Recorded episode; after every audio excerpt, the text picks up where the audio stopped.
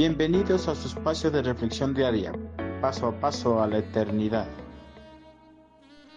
Dejemos a un lado el enojo y la ira. Con facilidad perdemos la paciencia con las personas que están en nuestro entorno, pues cualquier cosa que hagan o digan en contra nuestra, inmediatamente nos sacan de casillas, e impulsados por el enojo, maquinamos planes para pagarles con la misma moneda.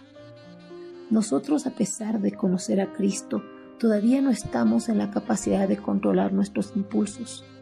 Por eso, muchas veces nos dejamos controlar por ellos y actuamos cruelmente contra nuestro prójimo. Pero una vez que pasa el enojo, meditamos en nuestras acciones y nos arrepentimos de haber actuado de ese modo. Para que no tengamos de qué arrepentirnos, el salmista nos da el siguiente consejo. Ya no sigas enojado, Deja a un lado tu ira, no pierdas los estribos, que eso solo trae daño.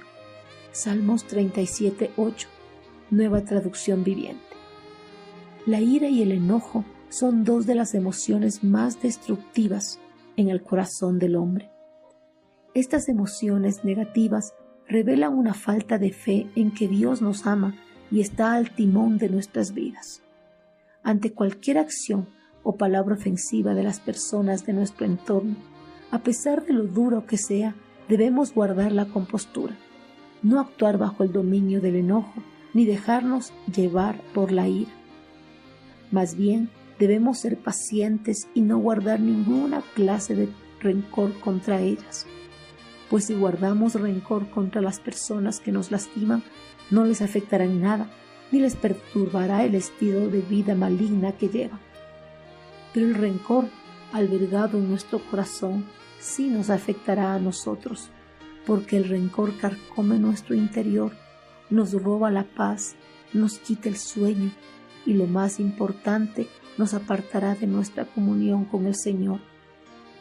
No dejemos que nada de lo que hagan o digan los hombres en contra nuestra nos provoque a ira, resentimiento, malicia u odio que nos roben la paz y nuestra comunión con nuestro Señor. Pues si nos permitimos que estas actitudes nos dominen, ellas nos pueden conducir a palabras y hechos violentos. Entonces nosotros nos volveríamos los ofensores. Por eso, ante cualquier malicia de los hombres en contra nuestra, no nos airemos ni nos enojemos, más bien dejemos todo en las manos de Dios él pagará a cada uno en conformidad a sus obras.